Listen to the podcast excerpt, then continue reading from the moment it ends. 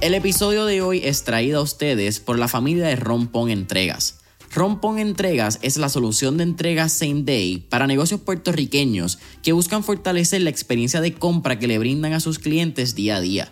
Algunos de los beneficios que usted como dueño de negocio obtendrá cuando se conecta a Rompón Entregas son que su cliente obtendrá entregas rápidas el mismo día y también obtendrá comunicaciones automatizadas con detalles de su orden.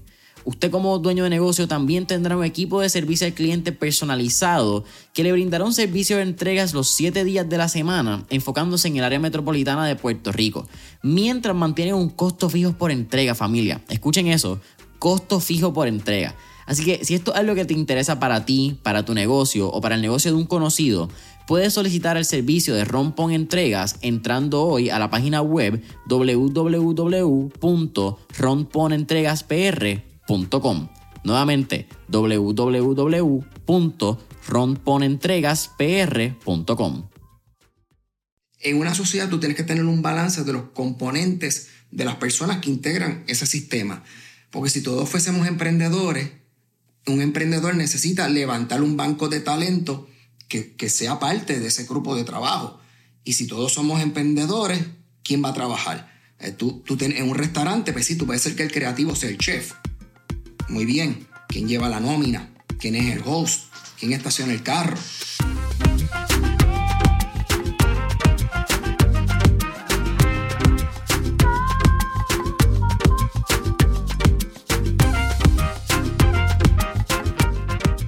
¿Qué es la que hay familia? Mi nombre es Jason Ramos y bienvenidos a Mentores en línea, un podcast donde hablamos con los empresarios e influencers responsables por las marcas más destacadas, para que así conozcas quiénes son tus mentores en línea. Y en el episodio de hoy me acompaña Richard Santana, quien es Managing Partner de Colectivo Group y cofundador del Puerto Rico Icon Institute una organización sombrilla que conecta a los distintos componentes del ecosistema empresarial, incluyendo organizaciones sin fines de lucro inversionistas, empresas locales, entre otros. Richard, ¿qué está pasando? Un absoluto placer tenerte aquí en Mentores en Línea. Jason, gracias por la invitación. No, gracias a ti por decir presente y, y qué cool tenerte. Conocía de ti hace mucho tiempo eh, y estaba bien emocionado por entrevistarte. Yo creo que te sigo hace como dos o tres años ya en las redes sociales, había visto tu trabajo, particularmente en LinkedIn, me aparecen mucho.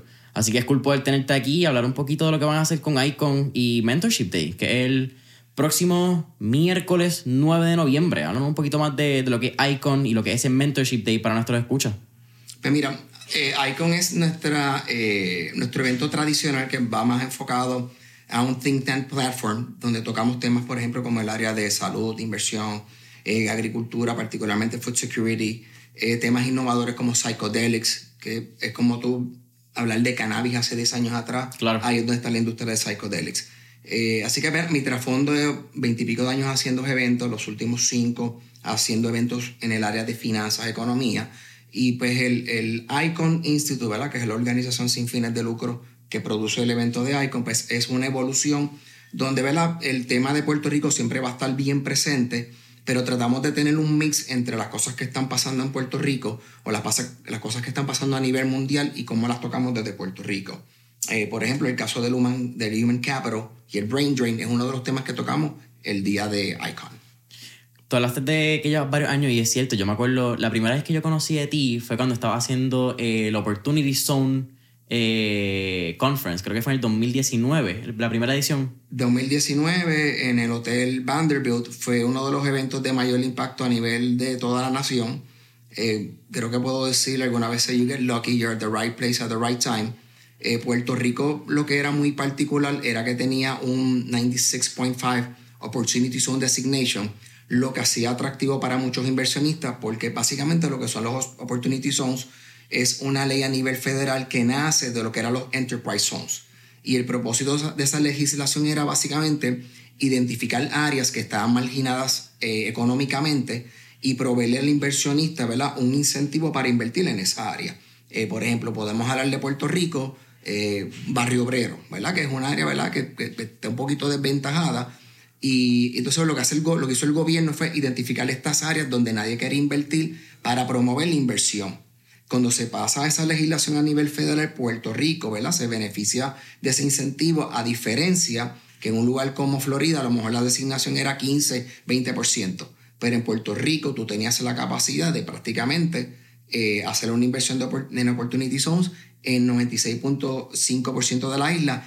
Y eso fue lo que hizo a Puerto Rico bien atractivo para un evento de, de Opportunity Zones.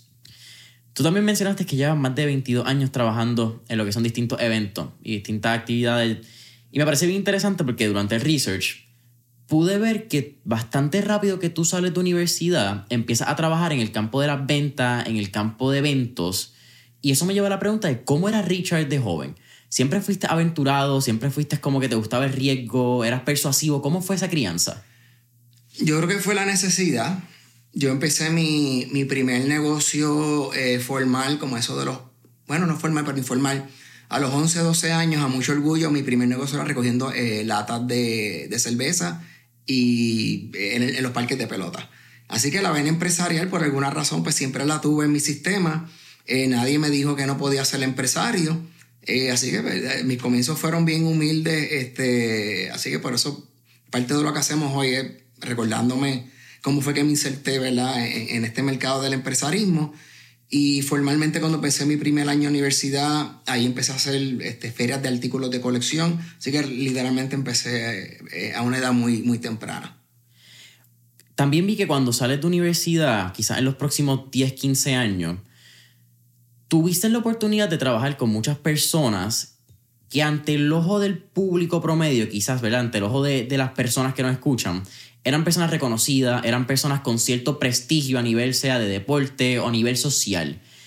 Pero tú pudiste trabajar con personas como Poch Rodríguez, eh, Chichi, que es el golfista, Carlos Beltrán, etc.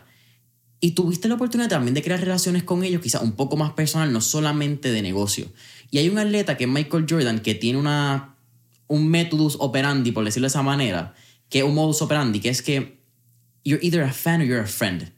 Y él reconoce cuando tú llegas a su vida, si tú eres un fan o estás buscando ser amigo en vida real. ¿Cómo fue para ti trabajar con ese tipo de personas que para ti quizás era Carlos, pero para otros era Carlos Beltrán, como esta figura legendaria en un deporte como la pelota?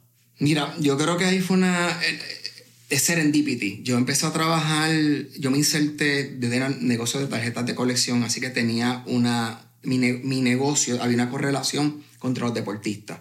Eh, así que nada, para hacerte una historia larga corta, uno de mis clientes tenía una buena relación con Iván Rodríguez y yo me ofrecí, ¿verdad? De alguna manera a participar lo que iba a ser la fundación de él.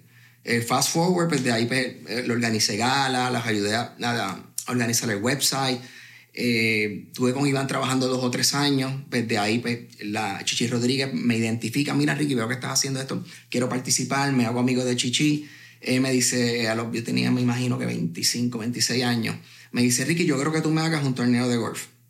Yo nunca he hecho un torneo de golf en mi vida, eh, pero ¿cómo le iba a decir que no a Chichi? So, básicamente, muchas de las cosas que yo hice en mi vida, eh, no me acuerdo quién dice este, este refrán, lo, escuché en online los otros días. Cuando a ti algunas veces te surgen oportunidades en la vida, tú dices que sí and you figure it out.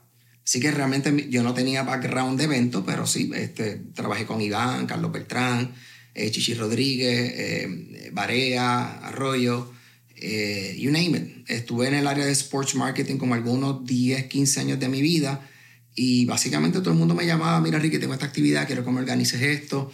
la experiencia con Carlos Beltrán fue, extraordinaria porque lo, las raíces de lo que es la escuela de béisbol Carlos Beltrán, recuerdo haber tenido esta conversación con, con su esposa Jessica y con Carlos Iván en el estacionamiento del del, del Juan Román Lubriel en Bayamón. Y entonces Carlos quería hacer algo con su comunidad. Y yo me acuerdo que Carlos me dice, pues mira Ricky, quiero pues como comprar bates, guantes para inspectar a la comunidad. Y yo me acuerdo que Ana entonces le dije, mira Carlos, Jessica, eh, muchas veces las personas están buscando los auspiciadores, están buscando cosas tangibles. Entonces pues yo le sugerí, mira, algo como un campo de bateo, yo creo que impacta más a largo plazo versus tú regalarle, ¿verdad? Bates y bolas a, a los a la gente joven de Manatí. Y de ahí, pues obviamente ellos evolucionan y entonces desarrollan lo que es hoy la escuela de, de béisbol Carlos Beltrán. Y eso fue, pues sí, eso fue en el año 2000, 2000 más o menos, si la memoria no me falla, 2000, 2001.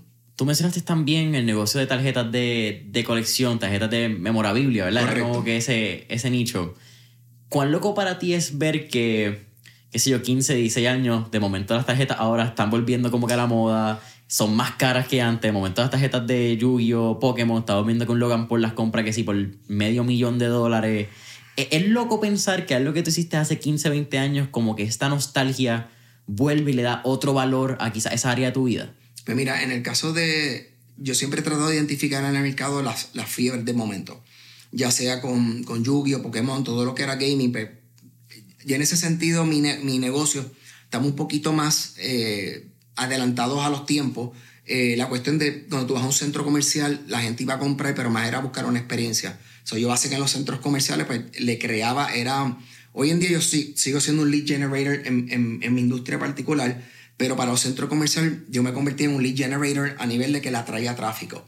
Yo traía a los peloteros para firmar autógrafos al centro comercial y de ahí vienen las raíces de lo que hago a nivel de, de filantropía y de charity y era un win-win. Este, traía al, al jugador, identificamos a dos, dos o tres eh, de sus amigos celebrities, hacíamos unos fundraisers, firmamos autógrafos y levantábamos eh, ¿verdad? dinero para sus entidades. El centro comercial se beneficia- beneficiaba del, tras, del tráfico y era una herramienta para levantar fondos.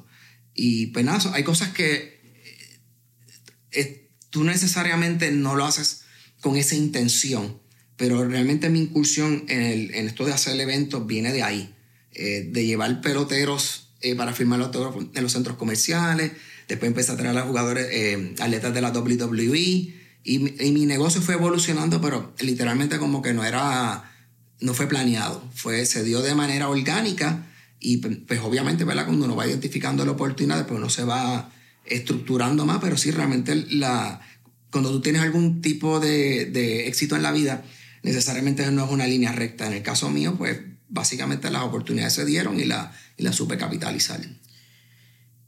¿Cómo e- ese lado de capitalizar ideas? A mí me gusta mucho utilizar la analogía que la vida es como una estación de tren. Y los trenes van a pasar y los trenes son estas oportunidades. Pero tú tienes que estar ready, ¿verdad? Esto es una cita de que la, la suerte es cuando la oportunidad coincide con la preparación.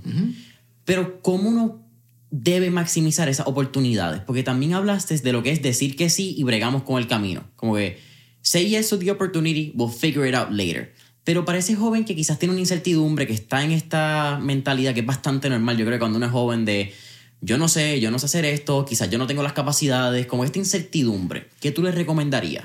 Pero mira, yo creo que una, una de las cosas que, que a mí me ha ayudado en mi negocio, tú no tienes que saberlo todo y, y tener la honestidad intelectual eh, que tú le puedes decir a un cliente dependiendo si sea eh, una oportunidad de negocio, un desarrollo. It's okay de decir, mira, sabes que yo esta área no la domino, no la sé, ¿verdad? Pero como equipo tú puedes tomar una decisión de identificar what's right for the client. Eh, así que sí, es un riesgo muy personal y tú tienes que identificar cuáles son sus fortalezas y tus destrezas. En el caso mío, la capacidad de poder ejecutar, ¿verdad? Yo creo que esa siempre ha sido una de, mi, de mis fortalezas. Yo creo que tú no puedes enmarcar a todo el mundo en one side fits all, que lo que me funciona a mí te funciona a ti. Y pues, cada cual tiene que entender, hacer como que esta eh, introspección, realmente cuáles son tus core competencies. En el caso mío, ¿verdad? Pues tuve, siempre he tenido ese drive, eh, ¿verdad? De poder identificar oportunidades y la capacidad de do whatever it takes para poderlas ejecutar. Tú mencionaste que no podemos encajar a las personas en este one size fits most. Pero ¿cómo tú ves la narrativa del empresarismo hoy en día en las redes sociales?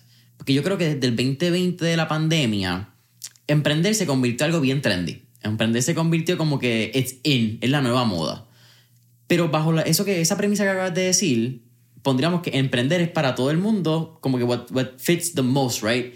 Pero tú crees que eso es cierto, tú crees que emprender es algo que todo el mundo tiene la capacidad de hacer. Mira, yo creo que el emprendimiento y lo, lo glorificamos y, y pensamos que es fácil, que es sexy, como que si quiero ser emprendedor, mira, no, emprendedor es, bi- es bien difícil. Es bien sacrificado, pero te libera. Eh, y yo creo que cuando tú miras una sociedad, tú, eh, no, es, no hay nada de malo en tú ser un empleado. Eh, no hay nada de malo en tú tener tu pequeño kiosquito. Pero lo que tú decidas hacer, ser un maestro, en una sociedad tú tienes que tener un balance de los componentes de las personas que integran ese sistema. Porque si todos fuésemos emprendedores, un emprendedor necesita levantar un banco de talento que, que sea parte de ese grupo de trabajo. Y si todos somos emprendedores, ¿quién va a trabajar? Eh, tú, tú en un restaurante, pues sí, tú puedes ser que el creativo sea el chef.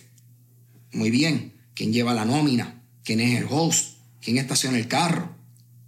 Eh, ser empresario no es para todo el mundo. Yo creo que es una buena herramienta, ¿verdad? Que algunas personas deben considerar. Y, yo creo que como tú llegas al empresarismo va a depender en qué, en qué etapa tú estés en tu vida, pero no tiene nada de malo, ¿verdad? Tú tener un safe choice, porque yo creo que el problema del empresarismo, eh, yo he tenido muchos fracasos en mi vida. Eh, si tú como empresario no tienes la capacidad de manejar el fracaso, cuántas veces tú te caes, cuántas veces tú, tú te levantas, eh, realmente el empresarismo no es para ti. hay, que tener un grado de persistencia, algunas veces hay que ser masoquista, eh, pero el empresarismo, ¿verdad? Yo creo que hay que mirarlo con cautela, porque ciertamente eh, te libera a nivel... Cuando tú eres un empleado, pues tú te reportas a, a un jefe, ¿verdad? Pero cuando the box stops here, y tú eres el responsable de esas decisiones, dependiendo de tú estés en tu negocio, eso quiere decir que maybe tengas que hipotecar tu casa, maybe quiere decir que le tienes que pagar a tus empleados antes de pagarle a otro. Así que yo creo que el empresarismo es algo extraordinario, pero de que es para todo el mundo, no. Yo creo que, ¿verdad? Eh, no todo el mundo puede ser médico, no todo el mundo puede ser abogado. Eh, mi mente es matemática, yo jamás nunca podría ser ingeniero porque mi mente no piensa así. Yo creo que es cuestión de tú entender quién tú eres, qué tú quieres hacer, buscar lo que te hace feliz. Eh, yo tengo una, una, de mis mejores empleadas, eh, Graciela Malpica. Ella es abogada. Ella empezó a trabajar conmigo a los 19 años. Eh, se graduó de universidad, es abogada. Y de repente dijo que, mira, sabes que esto no es para mí. Y se dedica ahora a correr el agrocentro de su familia. Eso la hace feliz. Eso es un ejemplo de que algunas veces tú, uno piensa, pues mira, quiero ser X o quiero ser Y, pero en ese camino de tú definir quién tú eres, ¿verdad? Tienes que hacer qué te hace feliz. ¿Cómo tú miras los fracasos? Los fracasos yo los miro como, como un aprendizaje. Puedes mirarlo como una señal de que, ok, maybe this is not for me. Tienes que tener un balance entre perseverar y ser testaduro toma, toma tiempo construir las cosas. Y ahí es donde viene, eh, yo por más que practicara el deporte de béisbol, por más que yo practicara, yo tenía unas limitaciones que no me iban a llegar a ese nivel. So, llega un momento que tú tienes que decir, mira, esto no es para mí, déjame buscar este camino. Así que yo creo que tú tienes que tener un, un balance entre déjame perseverar porque desarrollar y montar un negocio toma tiempo, pero la pregunta es, tu negocio realmente es viable. Y, yo creo que yo lo sufrí eh, en, cuando tuve los negocios en centros comerciales. Yo tuve 22 años en centros comerciales. Ya yo a los 23, 24 años tenía tres tiendas. y la esclavitud de tú eh, estar en un centro comercial es bien fuerte. Tienes que estar de lunes a domingo, tienes que estar de 9 a 9. Eso el, a nivel del reto personal te quita de tu familia, eh, no todo el mundo está dispuesto a hacer eso. Eh, pero a mí se me, uno de los errores o fracasos que yo tuve fue no salirme del negocio antes, de estar en retail. El, retail ha transicionado, eh, ya las ventas pues, es más e-commerce, y yo por, no sé si por una combinación de miedo o, o parte de lo que está en el DNA de un empresario, déjame no quitarme, déjame no quitarme que esto, esto va a mejorar. No, no, algunas veces tú tienes que decir, este negocio perdió su vida útil y tiene, tienes que buscar cuál es tu próximo pivote. El, yo creo que parte de lo que ha hecho la, esencia ¿verdad? del poco mucho éxito que yo he tenido en la vida es pivotear. Eh, y ahora, a lo mejor haremos estoy en real estate, pero no, no te sorprendas que de aquí a unos dos años yo me salga del real estate y me mudo a otra cosa. El episodio de hoy es auspiciado por Q Tax Advisors, una compañía compuesta por contadores públicos autorizados y personal diestro en temas de taxes y el desarrollo de negocios. Q Tax Advisors está dirigida a trabajar incentivos federales y estatales específicamente para las compañías y grandes empresas con el fin de lograr que éstas adquieran capital adicional para el desarrollo de sus negocios. Actualmente están trabajando el ERC o el ERC, un incentivo federal que resulta en una gran oportunidad para adquirir ese capital adicional empresas que estuvieron operando durante los años 2020 y 2021 y que sufrieron cambios por las órdenes ejecutivas emitidas por el gobierno, que en otras palabras son todas las empresas que estuvieron operando en Puerto Rico durante estos años de la pandemia. Así que, si tu compañía o la compañía de un conocido fueron parte de estas empresas, pueden comunicarse hoy al 939 304-8555 para que puedan brindarles más información y los ayuden a seguir creciendo su negocio. Nuevamente, pueden comunicarse hoy al 939-304-8555 para que puedan seguir creciendo su negocio. Y ahora, de vuelta al episodio.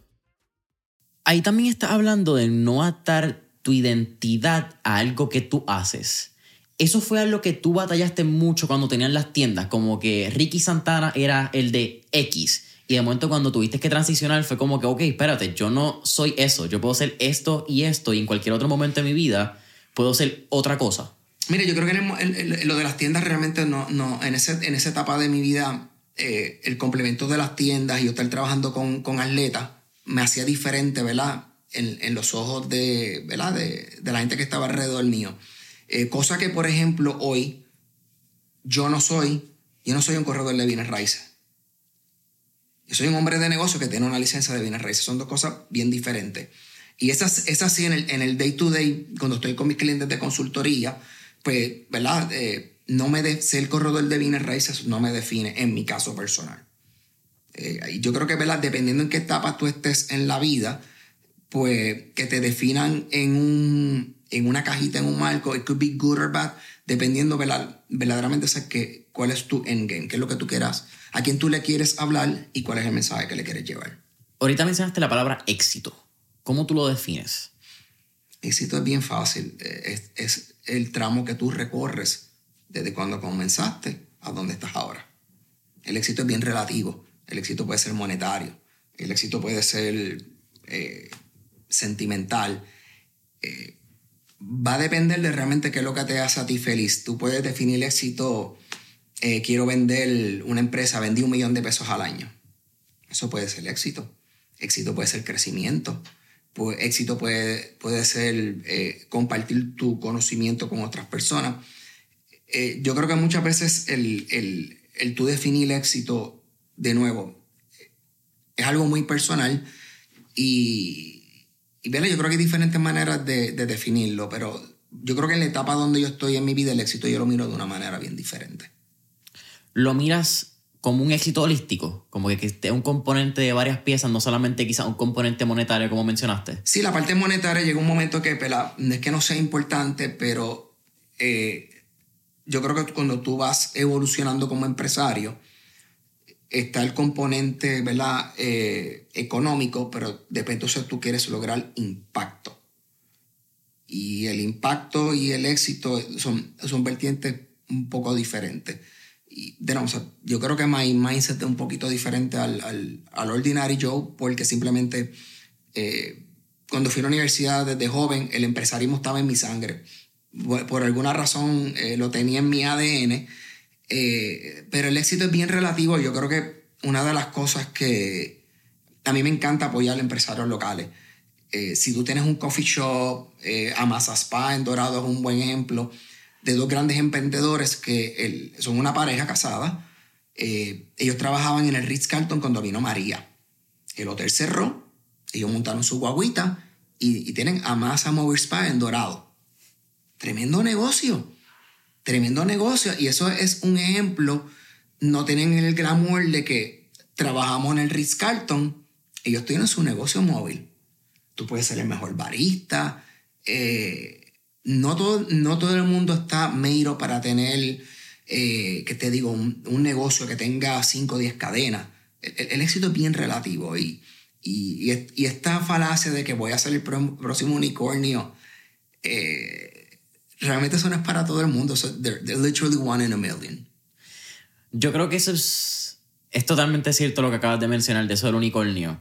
Pero yo también creo que tiene que ver mucho con que seguimos mirando Silicon Valley. Eh, y esto no se ve, lo hablé quizás en uno de los próximos episodios que salga, no sé en qué episodio fue. Pero mirar Silicon Valley es bien fácil. Es seguir mirando como que cuando tú juegas baloncesto, tú quieres ser Michael Jordan. Cuando estás jugando pelota, pues no se quiere ser Derek Jeter, por poner un ejemplo. Pero como tú mencionas, yo creo que también ser un unicornio tiene un montón de elementos de suerte. Y con suerte también entra el timing. Hay ciertos negocios, quizás como estábamos hablando, Uber, un Airbnb, de un Airbnb que entra en una época donde es post 2008, habemos una recesión en las casas, las casas ya están, la gente estaba buscando qué puedo hacer para generar dinero, tengo espacio disponible. Estos chamacos van a una conferencia donde no había un hotel en San Francisco, se dan cuenta que hay una oportunidad y sale esa oportunidad de negocio. Y yo creo que el timing es un efecto bien grande en estos unicornios. Y el timing a veces no se habla tanto. Mira, yo te puedo hablar, en el COVID muchos negocios sufrieron. Eh, particularmente mi negocio explotó en el COVID porque yo pivoteé y me moví hacia el real estate. Surgieron muchas oportunidades en ese espacio, pero yo pude identificar la oportunidad, pero no es el mero hecho de identificarla, tienes que tener la capacidad, la experiencia en el caso mío, ¿verdad? Fue, fue una cuestión de suerte y preparación, eh, porque en mi caso particular, penetrar ciertos mercados como el de Dorado, que estaba eh, bien controlado, es bien difícil. Y en el caso mío, yo logré penetrar ese mercado, ¿verdad? Por, por otras cosas que hacía, pero ciertamente tú como empresario, te, el, el momento oportuno para tú entrar a un mercado y de igual manera cuándo salir. Eh, yo creo que eso es muy, muy importante. Algunos empresarios piensan que, pues mira, voy a tener mi negocio, eh, se lo voy a pasar a mi familia. Yo en algún momento dado de mi vida, cuando ya tenía tres centros, eh, negocio en tres centros comerciales, yo me recuerdo pensar, pues yo quiero estar en 10, 20 tiendas. Eh, si, si alguien me quiere a mí pedir mis consejos de abrir un negocio retail, soy la persona equivocada pero ese, en ese momento de mi vida yo pensé que lo cool era, voy a seguir abriendo tiendas, voy a seguir abriendo tiendas. Y se convierte en un problema tú tener que tener 50, 100, 200 empleados. viene con una gran responsabilidad. Ahora mi negocio es diferente porque es más de impacto, es más servicio. Pero en un momento dado yo pensé que yo, mis hijas iban a heredar el negocio. Porque pensé que estaba creando algo. Y me di cuenta, ¿verdad? Ahora cuando, when I look back, y va, va, a depender de la madurez que tengas en ese momento en tu vida. Eh, pero no puedes tener miedo, ¿verdad? Eh, en algún momento decir, pues mira, estoy, tengo este tipo de negocio, sabes que voy a hacer un cambio en mi vida. Yo, yo en mi caso, o sea, yo, yo fui, yo entré a hacer mi maestría, yo me gradué en el 93 de Río Piedra, yo entré a hacer mi maestría 20 años después. Eh, y eso no es fácil, tú volver a estudiar después que llevas dos décadas fuera. Y, y, yo no tuve, cuando yo entré a hacer mi maestría, porque quería hacer, había cerrado las tiendas, estaba haciendo otras cosas en mi vida, ir a tratar de entender what do I do next. Y ahí entonces donde entra, esa es la génesis, eso fue hace siete, siete años atrás aproximadamente, esa es la génesis de donde yo estoy hoy. Pero todo empezó eh, creo que las cosas están cambiando, el retail es para mí, me voy a hacer la maestría, a ver si, si encuentro la luz. Tú mencionaste dos cosas. Quiero tocar un poco el tema de la maestría porque me parece interesante. Yo tengo mis pros y contras de hacer maestría tan pronto tú sales de, de estudiar un bachillerato. Pero mencionaste la salida de los mercados. ¿Crees que los emprendedores o dueños de negocios no se salen lo suficientemente rápido de un negocio que va en caída por por el ego? Mira, muchas veces no sé si la palabra es ego. Si tú estás, tú tienes una atadura emocional. Yo creo que más ego es una cuestión emocional. Eh, te lo digo porque yo lo viví en, mi negocio, ¿verdad? Que y decía, wow, llevo tantos años en este centro comercial, yo no quiero cerrar. Eh, eh, es una cuestión emocional de, de letting it go. el ego no, o sea, realmente no, yo no creo, y la gente que estaba en retail lo entiende. Cuando tú estás en un supermercado, tú tienes un, eh, un negocio de comida que son tan sacrificados que te suben eh, los gastos de utilities, no consigues empleados, la, la, comida. Son negocios muy sacrificados. Y, yo creo que es una combinación entre el ego y en esta cuestión de, de, porque se convierte, cuando tú tienes un negocio, se convierte en parte de, de tu identidad. Y algunas veces esa, yo lloré cuando yo cerré mi negocio. Cuando yo cerré mi tienda después de veintipico de años. Y ahora te puedo decir que qué pena que no lo, no lo hubiese cerrado cinco, ocho años antes. Este, pero, y esto yo creo que Mark Cuban lo dice en un episodio de Shark Tank, que cuando él le vendió Comcast a Yahoo, que él, él, estaba triste, que, que, él lloró porque vendió su bebé, pero se le quitó rápido, lo vendió creo que en 5.7 billones de pesos. Pero es una cuestión de you get attached to something que tú construiste y entonces como tú desconectas la parte emocional de la parte de negocio, ¿verdad? Eh, no, es, difícil explicarlo. Hablaste de la maestría. ¿No crees que también haber tenido ese espacio de tiempo, de experiencia en el campo laboral y de distintas experiencias, particularmente quizás en venta y en crear relaciones, aportó mucho al éxito post maestría? Mira, la realidad es que yo no hice mi maestría antes porque cuando yo me graduó y, y solicito para la maestría, eh, a mí me dijeron que no había que estudiar para, eh, para el examen, no me acuerdo si era el, el, el, el ERSAT o, no o, el, EXADEP, uno de esos, no me acuerdo. Este, pues, obviamente yo no estudié. Yo no estudié y entonces pues, de, de la, de la escuela graduada me dijeron, mira, vete a trabajar y solicite el año que viene. Me pasaron 20 años de eso. Cuando entonces pues aplico para la, para la maestría, ahí yo sí estudié y fui una de, las notas más altas en el EXADEP. Tuve seis meses estudiando, porque ya había aprendido, ¿verdad?, que para ese examen había que estudiar. Eh, mira, honestamente, la maestría para mí fue, fue una, una decepción.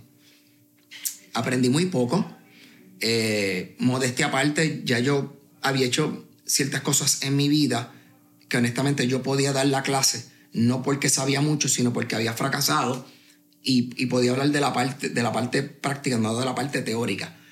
Solo realmente la maestría a nivel académico aportó prácticamente nada, pero sí lo que aportó fueron las relaciones. En ese momento que yo entré a la universidad, realmente lo que estaba buscando, yo para ese entonces yo tenía, cuando cierro, cuando cierro las tiendas, eh, by default, ¿verdad? Pues tengo que buscar oportunidades de, trabajo, ¿verdad? En lo que hacía esa evolución.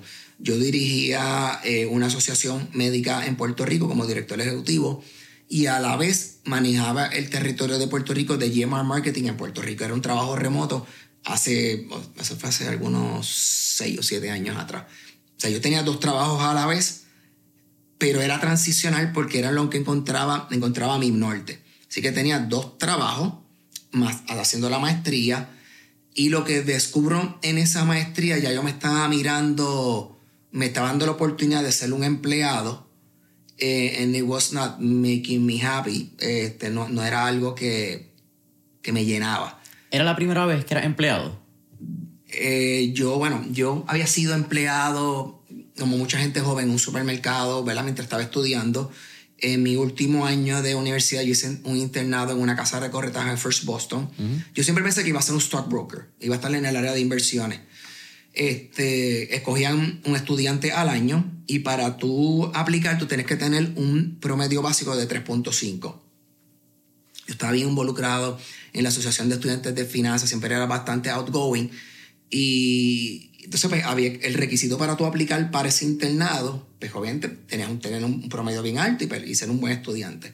Cuando yo voy a la convocatoria, este, pues yo le digo a la directora del departamento, mira, me encantaría solicitar, ¿verdad? Este, pero, pero ¿por qué no solicita? Profesora, porque yo tengo buenas clases en finanzas, eh, pero en mi promedio general yo no estudiaba, porque tenía tres trabajos mientras estaba estudiando. Yo tenía, tenía dos trabajos, más tenía un negocio. Eh, yo básicamente el poco tiempo que me sobraba, ¿verdad? Era para estudiar para mis clases de concentración porque me gustaba. Me dice, no te preocupes, yo sé, yo te voy a dar un waiver y te voy a, te voy a enviar. Pues mis colegas, mis compañeras todas eran 4 puntos, 3.8, extraordinarias. A mí fue el que me escogieron para ese puesto en First Boston, particularmente por mi inglés. Eh, eso me ayudó mucho. El entrevistador me dijo, your English is very good. Eh, me dice, bueno, estudié un, tuve el beneficio de estudiar en un colegio americano, pues, esa, fue, esa fue mi ventaja competitiva. Eh, y volviendo a cuando tú ves las oportunidades, tú ves los retos, eh, yo no tuve miedo de decirle a la directora, mira, me, me, gustaría que me des la oportunidad.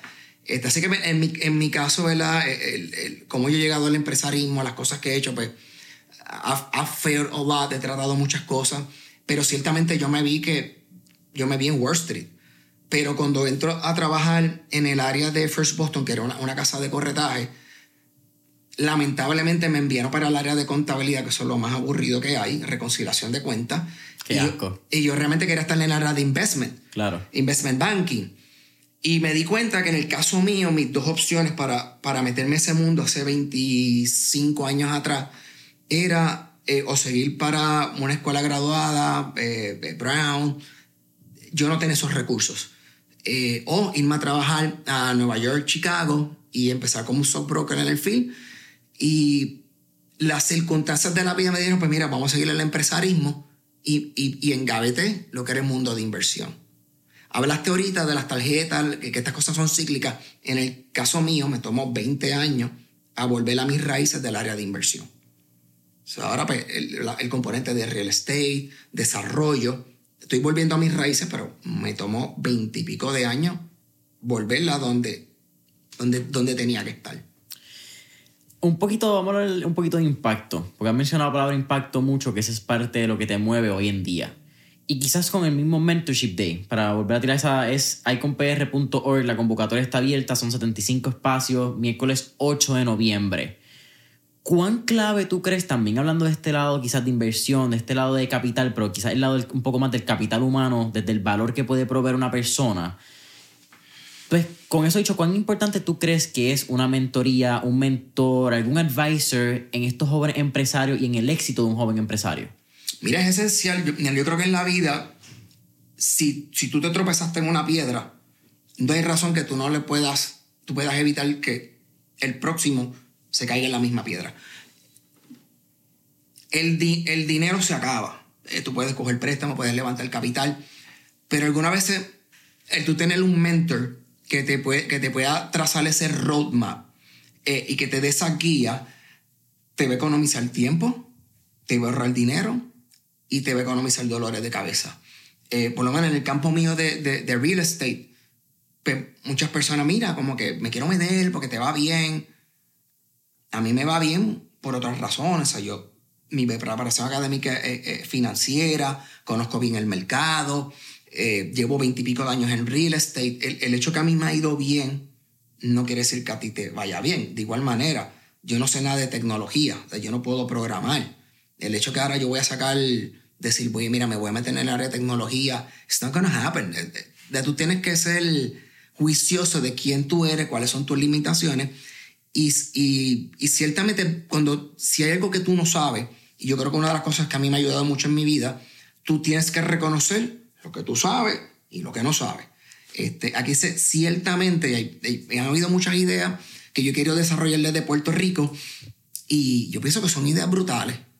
Y le digo, le digo a amistades mías que han sido mucho más exitosos que yo, oye, yo quiero, estoy pensando en montar este negocio. Y le preparo la presentación y la miran y rápido te la desmeruzan. Dice, mira, el problema de tu negocio es este dice, coño, fíjate, verdad, esa, yo, es verdad, la, idea no la pensé suficientemente bien. Así que respectivamente, de donde tú estés en, tu etapa empresarial, tú tienes a alguien que lo lleva haciendo más tiempo que tú o que tiene una experiencia particular, muchas veces te a evitarle que pierdas el tiempo metiéndote en un negocio, ¿verdad? Que realmente no tiene salida. Tú mencionaste el área de real estate ahora, y yo creo que basado en eso que tú dices, es cierto está bastante de moda otra vez. Yo creo que esto fue un periodo quizás 2008, 2009 también, con esta crisis inmobiliaria, como que se vio como que de moda convertirse en realtor, convertirse en corredor de bienes raíces, que es la palabra en español. Y hoy en día creo que está pasando lo mismo. Tú me corriges. Mira, eso es cuando hace, no sé, la, la fiebre de, de, los stands de limonada, ah, de azaí. Al azaí, este, ¿Cómo de los yogurts. Mira, las cosas son de moda y, y yo creo que algunas veces, ¿verdad? El, el FOMO, eh, necesariamente cuando tú innovas, eh, maybe el éxito viene, al, que viene detrás de ti lo hace mejor, eh, pero el hecho que en ciertos segmentos de la, de la economía, ya sea por real estate o, o, el área de tecnología que ahora está de moda empresarismo, eh, no, no, quiere decir que a todo el mundo le, le va bien. Son, son, muchas veces parte uno como mentor y lo que yo con mis amistades que me dicen, a mí me, quiero meter el real estate porque quiero que me vaya bien igual que a ti. Yo, bueno, pues, tienes que tener la ética de trabajo, tienes que tener mi, mi caso particular, mi entorno, mi preparación me daba las herramientas para ser bien exitoso en real estate. Eh, pero, ¿verdad? De igual manera, si yo me meto en otros segmentos que no son my core business, ¿verdad? Puede que tenga ese learning curve, tú tienes la capacidad. Eh, así que yo creo que, ¿verdad? El, uno tiene que tener, no todo lo que brille es oro.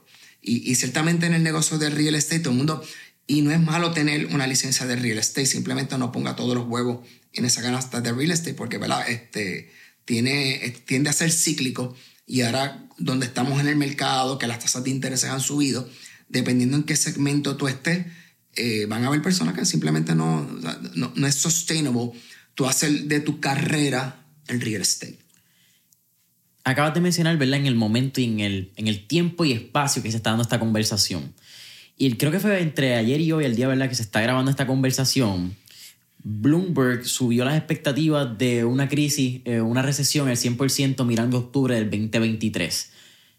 Con eso dicho, ¿cómo tú ves el mercado de bienes raíces desde el punto de vista de un corredor ¿verdad? que está entrando al mercado para los años 2024 y 2025?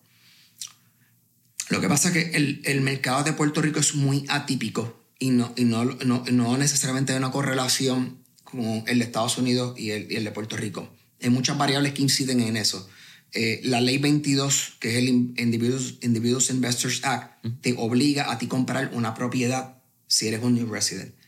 Eso nada más es un game changer en la economía. Porque tú necesariamente, aunque, aunque el, mercado tenga sus subidas altas, altas y bajas, tú vienes obligado a comprar. Así que eso automáticamente hace que el mercado se mantenga relativamente estable versus otras otras jurisdicciones en Estados Unidos, que básicamente en algunos, mercados un, en algunos mercados un free for all. So yo creo que, y este es el reto, ¿verdad? Cuando yo hablo con muchos de mis clientes que vienen de bienes raíces, el perfil de mi cliente es bien sofisticado. Eh, financieros, están en real estate. Y yo poder explicar a alguien que ha vendido billones de dólares en venta, yo explicarle, hablar de real estate, no es que yo sepa más que él, que yo sé más que él de Puerto Rico. Claro. Entonces hay yo creo que el mercado de nosotros es muy particular, eh, en el particular eh, específicamente en el mercado de lujo. Y si vemos, por ejemplo, en el caso de zonas de oportunidad, que es otro componente, ¿verdad? El mercado de nosotros es un poco más atractivo, ¿verdad? Que, que, el de Estados Unidos. Así que ciertamente eh, van a haber unas oportunidades y unos, y unos retos, ¿verdad? En el, en el, mercado de aquí, ¿verdad? Y va a depender específicamente de qué segmento estamos viendo del mercado eh, cuando hablamos no hace mucho del, del, de qué está de moda, los Airbnb. Son un buen ejemplo de que montate un Airbnb, vas a ser chavo, eh, eso es bien fácil. Mire, no, no, un Airbnb es un trabajo full time. Eh, tienes que bregar, ¿verdad? Con, con, las regulaciones, tienes que bregar con la limpieza, la empleomanía. Y, y eso es un segmento de la, de, la, de la industria que se glorificó montate un Airbnb que vas a hacer un montón de dinero. Pues sí, si eres un buen operador, te va a ir bien en Airbnb. Eh, tienes que bregar la parte de las regulaciones. So, ¿verdad? Que el, el, el, yo creo que siempre vas a escuchar de mí mucho esta cuestión del one size fits all no funciona. En el caso de bienes raíces eh, es igual. Eh, hay ciertos segmentos ¿verdad? que van a tener un poquito de reto eh, hay otros que van a ser un poquito más bollantes y es como tú te, ¿verdad? dentro del mismo de negocio de real estate, cómo tú te diversificas en, ese sector. Algo muy interesante de, de cuando tú eres un corredor de bienes raíces es el lado de las ventas. Es, es, bastante ¿verdad? llevadero y es obvio, eres un corredor de bienes raíces, tienes que vender la propiedad. Pero ¿cómo tú bregas con las objeciones de los clientes? Particularmente quizás una objeción de un comprador que te dice es que la casa está fuera de mi budget, o la casa está muy cara, o quizás no es la casa que yo busco. ¿Cómo tú bregas esa relación de que una, una venta. El para atrás y para adelante de esta venta de una propiedad? Mira, yo, yo la realidad es que yo no, me, yo no me enfoco en vender. Hace tiempo que yo dejé de vender. Ya yo no tengo tarjetas de presentación hace como tres años. Yo me, yo me dedico a, ¿verdad? a educar, a orientar. Eh, y la venta sí es un componente importante pero algunas veces, eh, aunque tú como corredor, cada, tú solamente generas dinero cada vez que vendes. En mi caso particular, si yo veo, yo estoy representando a uno de los compradores y yo entiendo que el negocio no es bueno para mi cliente, no compre. Yo me enfoco más en establecer eh, relaciones a largo plazo. Eso es lo que te da longevidad en el negocio. Eh, y he visto transacciones donde el que representa al comprador, el maybe le, le da, no le da el mejor consejo a su cliente, porque they're, they're sales driven. Eh, y that's nothing wrong. Mi enfoque es más un poquito más holístico, más, más de valor. Eh, si el cliente, ¿verdad? Pues le dice, mira, yo creo que esa propiedad está un poquito... No, pero es que yo la quiero, por... ah, pues chévere. Pero tú le haces el disclaimer. Eh, así que yo creo que tiene que ver con la filosofía tuya de negocio. Las objeciones aplica el real estate y aplica a cualquier tipo de negocio. Eh, tú tienes que escucharla, tienes que ser em, empático. En mi caso, yo le digo a mis clientes, si estás buscando a alguien que te diga lo que tú quieres escuchar, eh, no me contrate. Eh, muchas veces mi, parte de tú es ser un buen consultor o un buen amigo, es decirle a tu cliente o a tu amigo lo, que, lo que no quiere escuchar. Eh, en ese momento maybe lo coge personal, pero a largo plazo así es que tú construyes relaciones. Así que las objeciones ciertamente eh, tú las escuchas, tú las manejas, y cuando, en mi experiencia, cuando tú puedes atender las objeciones con data, con hechos reales, tú lo puedes llevar a tu punto. Y muchas, muchas veces el punto que yo trato de llevar a mis clientes, maybe yo estoy equivocado, esto es lo que yo estoy viendo hoy al frente mío. Por tal y tal y tal razón, te estoy dando mi opinión puedo estar equivocado, pero en base a la, mi experiencia y lo que yo estoy viendo, entonces ya tú dejas que el cliente, tú tomas la decisión eh, con el cliente, ¿verdad? En conjunto, pero tú no, tú no debes tener problemas con, con, con escuchar la objeción del cliente, porque muchas veces la objeción del cliente puede ser por falta de información o porque maybe tú, ya sea como corredor o como un negocio particular, maybe you're missing something. So, yo siempre lo veo como un... Y esto me pasó en estos días, que, que una de mis clientas me retó. Me dijo, You're not doing a good job of marketing. I'm really good at marketing. Pero ella me dijo eso. Y yo dije, bueno, o sea, como que atrevida, ¿cómo, ¿cómo decir que es mi trabajo? Pero lo que hice fue empezar mis redes sociales. Y, entonces inclusive, como yo manejé la objeción, le dije, vamos a hacer un análisis de lo que estamos haciendo. El, el asunto particular de esa propiedad no era el marketing, era el precio. La gran mayoría de mis clientes entienden que la falta de marketing es lo que hace que su propiedad no se venda. Tú puedes tener la, la propiedad más extraordinaria del mundo. Puedes hacer una integración con la celebridad que sea el precio va a determinar si la propiedad se vende o no se vende. El, marketing simplemente lo que te es más ojos al producto. Si tú no tienes un buen producto, no está apreciado correcto, no se va a vender. Pero me permitió hacer una introspección de yo decir, ella está mal, ella está mal, pero de mí, de mí, de mí hacer una introspección y me di cuenta que my, my marketing en Instagram sucks, porque yo me enfoqué en Facebook, en, en, mi, en mi en mi mercado de lujo, Facebook me resultó como una herramienta muy efectiva, pero a través de esa objeción me permitió ver mi negocio y abrir una cuenta de TikTok. Llevo, llevo meses estudiando el, el toxification, el TikTokification.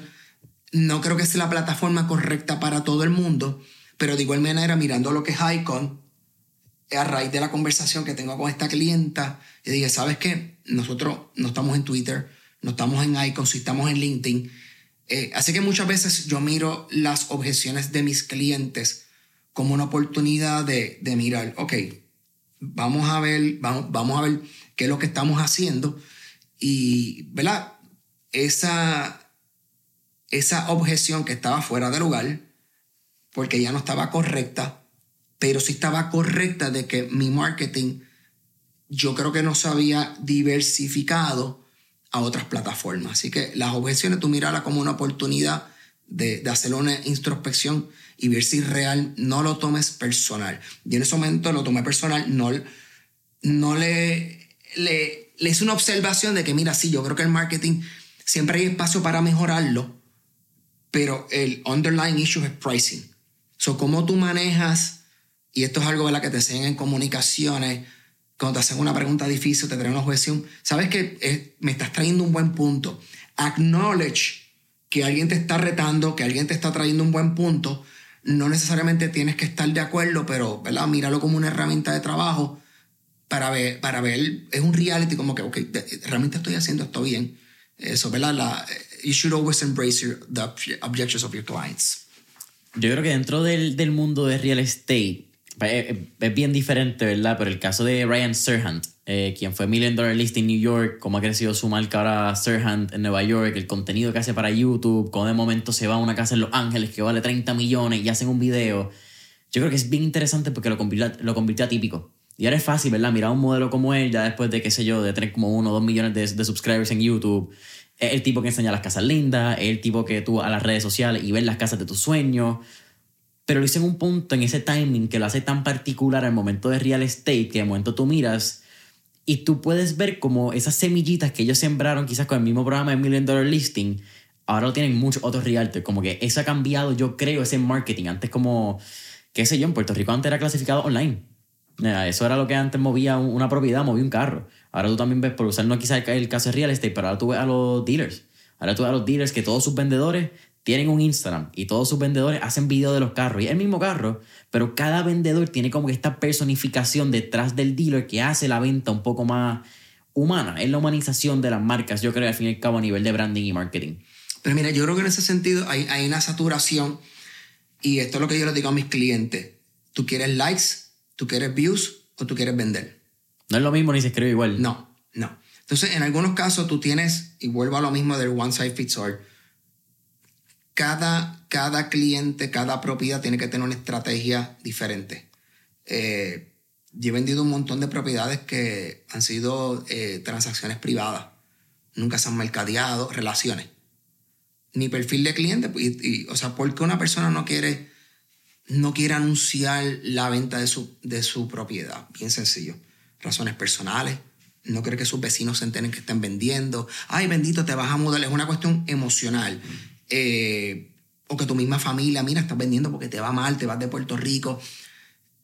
Y, muchas veces, eh, en el caso mío, ¿verdad? muchos de mis clientes es, tú tener the trust factor. Yo quiero que tú vendas mi propiedad sin mercadearla. Magia, por osmosis. Y alguna vez esa es la herramienta que tú tienes para trabajar. Así que eh, el, yo creo que no hay, no hay, para tú tener éxito en cualquier negocio, pero en el real estate específicamente, para ciertos productos, ¿verdad? Tú tienes que tener una, una estrategia y la estrategia tiene que estar alineado con una, una la estrategia de mercado y la estructura de precio van de la mano. De hecho, es más fácil tú tener mejor precio que marketing. Yo he vendido propiedades que están bien preciadas o porque son únicas y nunca las he anunciado. ¿Verdad? Que yo creo que hasta cierto punto se, se glorifica, porque si tú tienes un canal de televisión, tú tienes un, programa de, Netflix, que tu core business es que consuman tu producto. ¿Quieres ser un celebrity o quieres vender propiedades? Entonces yo creo que en ese, a mí me hicieron un acercamiento para, para hacer un reality show en Puerto Rico de real estate.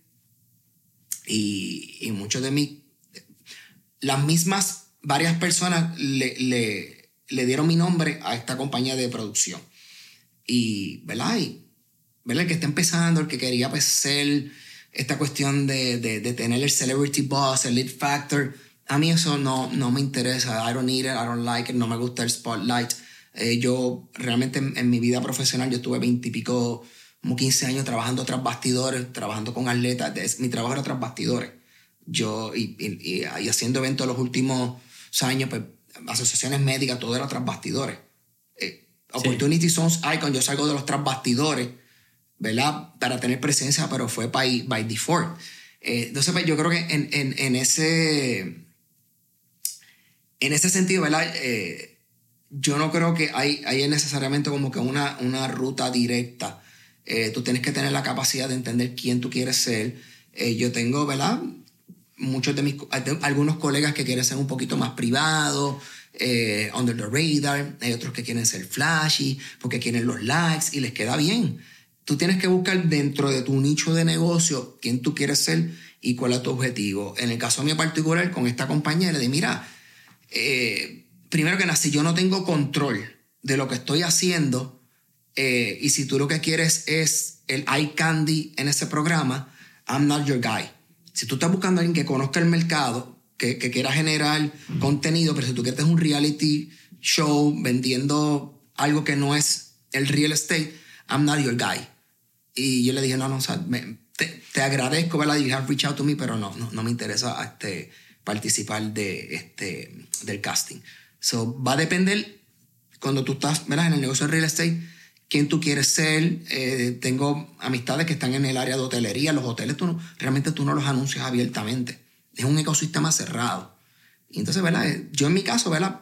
Eh, tú tienes una combinación entre hacer un, un buen marketing, pero es más, más targeted.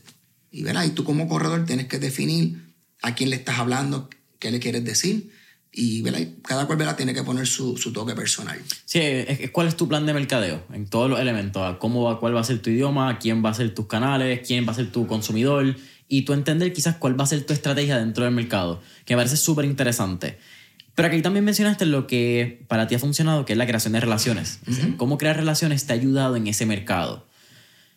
¿Qué tú le recomendarías a cualquier joven que está empezando en su negocio y está buscando crear relaciones que sean value driven y no sales driven, como hablamos en un par de minutos antes? Mira, va a depender en qué, en qué sector de la economía tú te quieras insertar. En el caso mío, la génesis de todo lo que yo he logrado estos últimos veintipico de años es, yo me ofrecí ser voluntario en la Fundación de Iván Rodríguez. Voluntario. Algunas veces tienes que empezar por abajo en, en, en build yourself up. Eh, amistades que me dicen, Ricky, mira, quiero participar en bienes raíces, quiero aprender. Yo, bueno, si tú quieres aprender real estate tradicional, que es el low level market, no vengas conmigo porque no, no vas a aprender. Tienes que irte Reality Realty, KOW. Para ese mercado, ellos son, son una mejor escuela de lo que puedo ser yo. Así que, ¿verdad? Ciertamente identificar cuál es tu nicho eh, y cuál es el, ¿verdad? Eh, what is the right fit for you? Yo, ¿verdad? Esto me pasa con alguno de mis clientes, ¿verdad? Tú, tienes que ser un right fit. Entonces, eh, eh, identificar en qué ecosistema tú estás, en, qué, que, que, hay una buena cultura. Eh, tú tienes que buscar, ¿verdad? ¿Cuál es esa, en el caso de real estate, esta organización que vaya más con tu personalidad, que tengan el tiempo, ¿verdad? De explicarte. Algunas de ellas son unos fast food. Tienen un turnover bien alto de empleados porque básicamente, mira, vente a trabajar con nosotros y te sueltan. No hay mentoring. No hay mentoring. Eh, varias de las personas que he ido, ¿verdad? Eh, reaching out para que vengan a trabajar en colectivo, es algo bien boutique. Donde si tú vienes a trabajar conmigo, you're gonna have me. ¿verdad? Es un proceso bien eh, orgánico, este, muy boutique. si tú quieres tener algo, ¿verdad? Que sea más ¿verdad? Y no te diría... Yo creo que en la universidad, por ejemplo, eh, las, las universidades se dedican a graduar personas y necesariamente no, no a enseñarle. Entonces, pues yo creo que en las firmas muchas veces tú tienes que, y esto te va a pasar lo mismo si estás en private equity, si estás en otros mercados, hay algunos lugares, ¿verdad? Que las empresas tienen una cultura, ¿verdad? Que pues, están buscando crear empresarios, compartir ese no conocimiento, y en otras, pues necesariamente maybe they don't have the time eh, tenemos tiempo para vender, pero no tenemos tiempo, ¿verdad? La infraestructura para comunicar ese, ese conocimiento. Sí, yo creo que también pasa mucho con contabilidad y leyes. Son como que dos áreas bien grandes donde vemos eso, que no solamente el turnover, ese lado de, dale, empieza a trabajar, pero tú tienes quizás al subgerente, el subgerente, el subgerente y trabajas con ellos, pero no tienes quizás este mentoring de empoderamiento más allá de, pues está en una pirámide jerárquica dentro de la organización, que es cómo funciona y a los tres años tienes una promoción y así estás por 15 años para llegar a ser partner. Mi esposa es abogada y, ella me, me, cuenta cuando ella estaba trabajando en firma que, que sí, muchas veces se trabaja así, te vas a dedicar a facturar. Y entonces tú piensas que vas a entrar a estos bufetes y es una buena experiencia. pero es un proceso eh, lento, porque el rol principal de un bufete específicamente pues, es facturar. Esa es su razón de ser. Entonces, tú aprendes sobre la marcha, ¿verdad?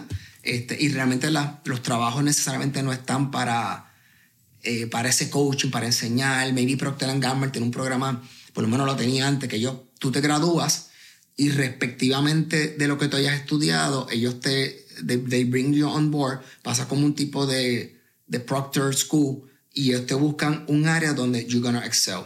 Ellos reclutaban muchos ingenieros para el área de marketing, porque entendían que ese mindset este, era, y de las pocas cosas que yo aprendí en, en, maestría, me, había muchos de mis compañeros que eras ingeniero cogiendo clases de marketing, porque la parte estadística, el marketing puede ser creativo o puede ser estadístico. Si hay un lado cuantitativo del marketing. Y, y, esa parte cuando yo, cuando, o sea, mi, en, mi mente, ¿verdad? Pues yo estudié marketing y finanzas, yo siempre era la parte eh, creativa, pero entonces existe este mundo de data. Y los ingenieros dentro del marco, dentro del marco de tu cuantificar esos esfuerzos, yo digo, wow, fíjate que, que, qué, interesante. Son de las pocas cosas que yo que dije, wow, que mucho evolucionado el área de marketing, donde inclusive ahora lo segmentan dependiendo en qué era, cuando yo estudié eso no era, era marketing tradicional. Yo tuve una experiencia de internado en una agencia de market research y eso es de la es la única experiencia de internado que yo decidí tener porque me llamaba mucho la atención ese lado, donde todo el mundo piensa, incluso yo pienso que mucha gente confunde mercadeo con publicidad. Mucha gente entra, entra, a marketing pensando que va a ser el lado como que de videos, de fotos, creativos. Ya eso no es tanto así. Uh, hoy en día tú eres un comprador de medios, básicamente, cuando entra una firma de cualquier agencia tradicional de mercadeo. Pero en este internado yo entendí el valor de tú poder analizar e interpretar la data. a, la mayoría de las personas de marketing tú le das una gráfica y no tienen la capacidad de identificar cuáles son los segmentos, cómo interactúa esto, que si esto tiene reconocimiento de patrones. Quizás es como que ese skill que yo creo que me di cuenta que era no solamente undervalued, pero was underappreciated por las mismas personas que estaban en el mercado. Y lo otro es que si a mí me hubiesen dicho que la ingeniería no era solamente conectar cable y hacer cosas bien interesantes como que, qué sé yo, yo creo que cables, casi todo el mundo piensa como que ingeniería eléctrica o mecánica, de, pero mí me dicho ingeniería civil, ingeniería quizá industrial, maybe yo me hubiese aplicado un poquito más y hubiese solicitado a Mayagüez. Es una de esas cosas que quizás yo miro atrás, connecting the dots, como dice Steve Jobs, y hubiese cambiado un poco de mi pasado en high school. Sí, una cosa que yo he aprendido, ¿verdad? Eh, que la ingeniería yo creo que no, no te explican bien ese campo.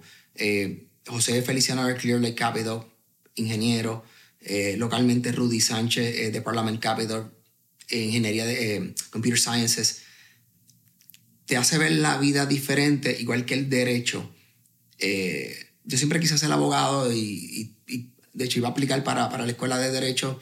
Ahí vino María y qué bueno que no estudié, no estudié derecho. Porque, ¿verdad? Yo creo que lo que te cambia es, te programan a cómo tú miras la vida. El derecho y la ingeniería simplemente te, te hacen ver la vida de una manera diferente.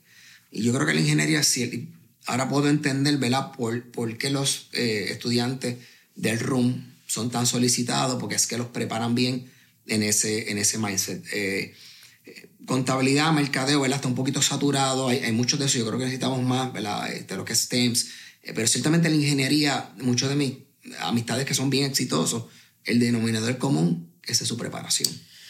Yo creo que ese mindset de ingeniería, casi resumiendo, hermano, es la analogía de, de este técnico de refrigeración que va a la casa y de momento sabe cuál es el tornillo que va a ser media pulgada y que haga la nevera más efectiva. Y yo creo que eso es lo que hace la ingeniería, como que te deja ver todo este sistema y entender qué tuerca tú puedes ajustar, quizás uno o dos milímetros para que todo el sistema funcione de manera más efectiva.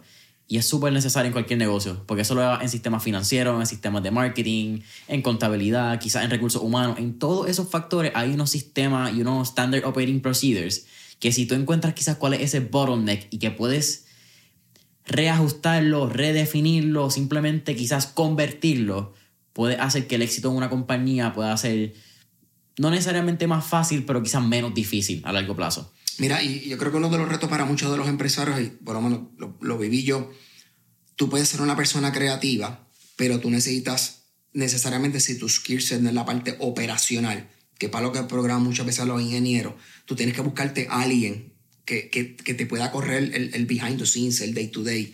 Eh, así que la parte, tú puedes ser un buen, eh, pues esa puede ser tu capacidad de que tú eres un buen behind the scenes operador, entonces tienes que buscarte el marketing guy, el que sea la cara, pero en un negocio, si tú no tienes esos dos componentes, la parte visual, la parte de marketing, la parte creativa, y tú no tienes el backend de la parte operacional, las dos van de la mano. So, dependiendo de tú como empresario, cuál sea tu... habrán algunos, ¿verdad?, que tienen los, los, dos componentes, pero es bien importante tú como empresario tener, ¿verdad?, eso para que, para que tu negocio tenga mayor probabilidad de éxito, ¿verdad? Tienes que tener esos dos componentes para que tengas balance en la empresa. Sí, yo creo que tú lo has mencionado bastante en toda la entrevista. It's find your fit. Eh, dónde tú cabes y cuáles son tus roles y en qué tú eres bueno. Y dentro de lo que tú puedes aportar y que tú eres bueno, tienes que buscar a alguien que te pueda complementar en eso que quizás tú no eres tan bueno. Richard, eh, casi terminando, siempre al final de mentoría hacemos cuatro preguntas, pero antes de esas cuatro preguntas, dos preguntas antes rápido. ¿Cuál ha sido el mejor consejo que te han dado? El mejor consejo que me han dado. No te puedo decir el mejor consejo que no me han dado. Cuando eh, fui a hacer eh, mi maestría, que I was trying to find out qué hacer en la vida, mi profesor de finanzas, Scott Brown, me dijo, tú te debes mudar de Puerto Rico. Ese fue un consejo que me dio. No le hice caso. Y gracias a Dios que no le hice caso. Ok, yo creo que contestaste la otra pregunta, que es cuál ha sido el peor consejo que te han dado. Así que yo creo que esa Richard, vamos a esas cuatro, eh, cuatro preguntas de fuego. La primera, si tuviéramos la oportunidad de estar en esta película Back to the Future y tener un DeLorean, ¿a qué época, década o periodo histórico te gustaría ir y por qué? Es una buena pregunta. Mira, yo creo que. Yo creo que yo me quedaría. En, los tiempos que estamos viviendo ahora son extraordinarios. yo, yo creo que me, encanta el tiempo que estamos viviendo ahora. Segunda pregunta. Tenemos un playlist en Spotify que se llama Mentores en línea, el playlist, donde tenemos todas las canciones que motivan y pompean a nuestros entrevistados. Así que con eso dicho, ¿qué canción motiva o pompea a Richard Santana? Eye of the Tiger, The Survivor. Uf, uf, esa es buena. Esa la escuché ayer antes de salir a correr y te vas a poner a las 5 de la mañana y te sientes como Rocky subiendo esa escalera. Esa y Don't Stop Believing the Journey son dos que me gustan mucho. Uh, pero esos son clásicos. Eso, eso, no puede faltar en tu, en tu Pump Up eh, playlist. Tercera pregunta. ¿Qué tres libros le recomendaría a nuestra audiencia? Mira, te confieso que yo no soy de, de leer muchos libros. Eh, soy más de, de, seguir, ¿verdad? Este, personas como Orlando Bravo. Este, eh, me gusta mucho Simon Sinek, Tony Robbins soy más de seguir a personas, eh, leer libros, leer, pero de, leer podcast y artículos, pero de libros, fíjate, nunca. Y es, y es algo que, que, yo creo que es uno de mis tendones de Aquiles, que lo tengo, ¿verdad? Eh, sobre cosas que hacer, pero no he desarrollado esa cultura de, de leer libros. Pero me gusta, entonces, ¿recomiendas Orlando Bravo, Tony Robbins, Simon Sinek? ¿Alguien más? Eh, me gusta mucho Warren Buffett. Oh. Entre Warren Buffett y Charles Munger, ¿verdad? Que se llama el, Charles el socio. Buenísimo. Eh, ¿Cuál última pregunta? ¿Cuál sería un último tip o recomendación que le daría a nuestros escuchas? Eh, bueno, yo te diría que no, no, no tener miedo a, fracasar. El, el, el, fracaso lays the building blocks for success. Eh, algunas personas tienen éxito relativamente rápido en la vida, pero si estudias, ¿verdad? compañías exitosas, overall, yo creo que el fracaso es el denominador común en muchos de ellos. No tengas miedo a fracasar, no tengas miedo a pedir ayuda. Eh, yo creo que con esos dos componentes, you should be okay. Boom. Richard, para mí ha sido un absoluto placer tenerte aquí en Mentores en línea. Eh, Icon Conference, tú se estará sucediendo Mentorship Day el miércoles 8 de noviembre. El jueves 9 estará pasando Icon Conference. Convocatoria eh, y solicitud están en iconpr.org. Eh, cuéntanos, redes sociales, cualquier otro Mentorship Day, bien importante, que es gratis. Es gratis. Es, una manera de nosotros devolverle a la comunidad, si tú eres un empresario que está buscando levantar capital, estás buscando hacer un éxito, estás eh, buscando expandir tu negocio, exportar fuera, fuera de Puerto Rico, eh, aplica, ¿verdad? hacer el pitch de por qué tú deberías participar. Es totalmente gratis, en Rich Reserve. Es la manera de nosotros que, ¿cuál es la esencia de lo que es el Puerto Rico Icon Institute. Básicamente somos conectores, ¿verdad? De identificar, eh, ¿verdad? Oportunidades. Y pues básicamente lo que queremos es empoderar, eh, identificar talentos en diferentes etapas de, de, madurez que a lo mejor se puedan beneficiar de esta conferencia. Es totalmente gratis. De igual manera, si usted es un hombre de negocio exitoso que entiende que tiene mucho que aportar, aplica, usted se convierte en un mentor y entonces básicamente con, este, nosotros básicamente hacemos conectar mentors con mentees. Totalmente gratis, tanto para los mentores como para los mentees. iconpr.org, envía la aplicación y nosotros pues, la miramos con mucho gusto. Mentorship Day totalmente gratis, miércoles 8 de noviembre, iconpr.org. Eh, mencionaste el LinkedIn eh, o alguna otra red social que puedan buscar información. Eh, Puerto Rico Icon Institute, estamos en LinkedIn, eh, estamos en Facebook. Ahora, te comento ahorita, estamos en, estamos en Twitter, estamos en Instagram. TikTok no creo que todavía estemos, pero sí estamos, we're, all over the place in social media.